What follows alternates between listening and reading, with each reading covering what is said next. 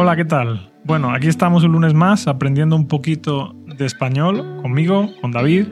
Yo soy profe de español en mi propia academia, en yourspanishguide.com, y ahí te doy acceso a la transcripción, a la traducción de este y de todos los demás episodios. También te doy acceso a clases eh, privadas, eso sí, las tienes que pagar aparte, ¿vale?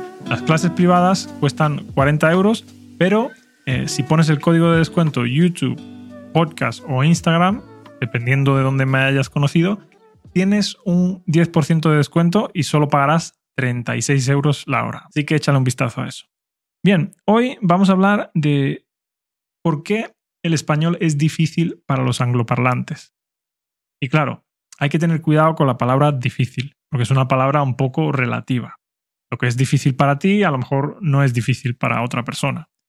Y también, si eres inglés, no lo tienes tan difícil como un chino, ¿vale? Los chinos tienen mucha más dificultad para aprender español porque vosotros tenéis muchas palabras en común con nosotros, mucho vocabulario, eh, las palabras técnicas muchas veces se parecen porque eh, tanto en inglés como en español vienen del latín o del griego, entonces tenemos mucho vocabulario eh, similar, tenemos un alfabeto similar, entonces creo que es relativamente fácil aprender español si eres angloparlante. Pero bueno, dicho esto, vamos a decir cuáles son las cosas que más os cuestan, ¿vale? Las cosas que encontráis más difíciles a la hora de aprender español. La primera, por supuesto, es muy famosa ya, ser y estar. Creo que ya está todo dicho sobre ser y sobre estar. Y yo recuerdo que cuando era pequeño escuchaba a los ingleses hablar y decían cosas como, soy aquí en Benalmádena. Y yo de pequeño, pues me quedaba un poco loco, ¿no? Pensaba, ¿por qué dices soy y no estoy? Para mí no tenía sentido ese error. Y claro, después, cuando ya fui madurando un poco y aprendí inglés, pues me di cuenta de que vosotros tenéis un verbo y nosotros tenemos dos. Y nosotros, o sea, no utilizamos siempre el mismo verbo, no es intercambiable. Hay veces que uno tiene sentido y otro no, ¿vale? Y bueno, hay muchos enfoques para aprender esta diferencia entre ser y estar. Hay gente que utiliza listas de uso, ¿no? Dicen ser es para eh, nacionalidad, para esto y para lo otro. Un error. No aprendáis ser y estar con listas de uso. No funciona. Después hay gente que habla del permanente y no permanente. Otro error. Tampoco pasa así, ¿vale? El mejor enfoque es el enfoque de gramática cognitiva. La gramática cognitiva es un tipo de gramática que va al significado raíz de cada una de las palabras o de los recursos que tenemos en un idioma, ¿no? Y la gramática cognitiva lo que dice es que ser habla de características y estar habla de circunstancias. Esto parece eh, que no funciona siempre, pero si te fijas, sí funciona siempre, el 100%. Requiere una pequeña explicación por parte del profesor para que veas por qué esto es así, pero bueno, no tengo tiempo para hacer eso aquí. Ya en las clases privadas, pues si queréis, os lo cuento. Lo segundo que os cuesta a la hora de aprender español son las preposiciones. Claro, es que las preposiciones funcionan de forma diferente en cada idioma, ¿no? Y muchas veces la gente comete el error de decir, ¿cómo se dice this is for you? Y la gente dice, esto es para ti. Entonces la gente dice, ah, vale, for, para y entonces piensan que for siempre es para, pero eso no es así. Así que cuidado con eso. Eh, una vez más, la diferencia entre por y para es la peor de todas, pero por regla general las preposiciones suele ser algo que le cuesta normalmente a la gente cuando aprende español. Una vez más, hay listas de uso, ¿no? Eh, y creo que no funcionan muy bien porque tú cuando estás hablando no puedes estar pensando en una lista de usos, hay un enfoque también de gramática cognitiva que es de una forma mucho más eh, visual. Y bueno, ya te digo, no tengo tiempo aquí para explicarlo todo. Tengo un vídeo en, YouTube en el que eh, hablaba de eso, pero en clase, si queréis, os lo explico mejor. Pasemos a lo siguiente. ¿Qué es lo siguiente que os cuesta a la hora de aprender español?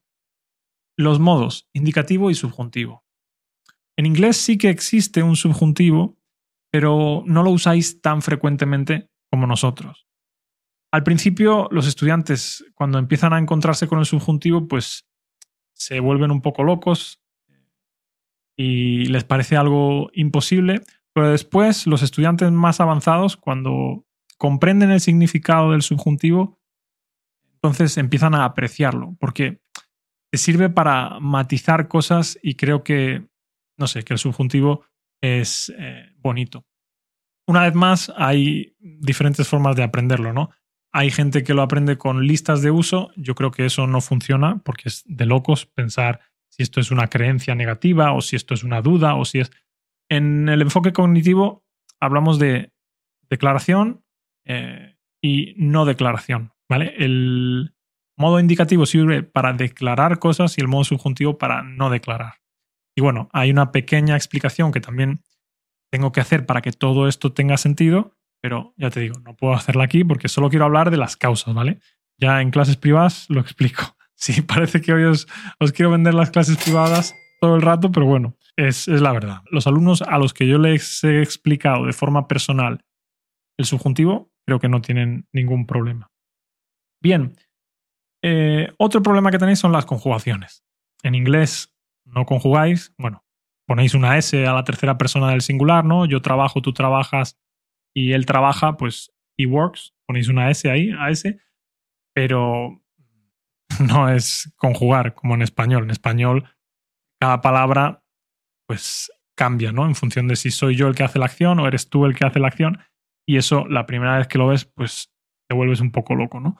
Además, hay muchos tiempos verbales, hay muchas irregularidades y eso, pues, os vuelve un poco eh, locos, ¿no? Yo creo que para esto lo que hay que hacer es aprender las reglas básicas de conjugación y después intentar buscar pues eh, similitudes, ¿no? E intentar automatizar a través de escuchar mucho y practicar mucho. Yo creo que sentarse delante de una hoja memorizando como un loco todas las irregularidades, las excepciones y todas las conjugaciones, creo que no tiene mucho sentido. Bien, otra cosa que os da muchos problemas es el uso del se.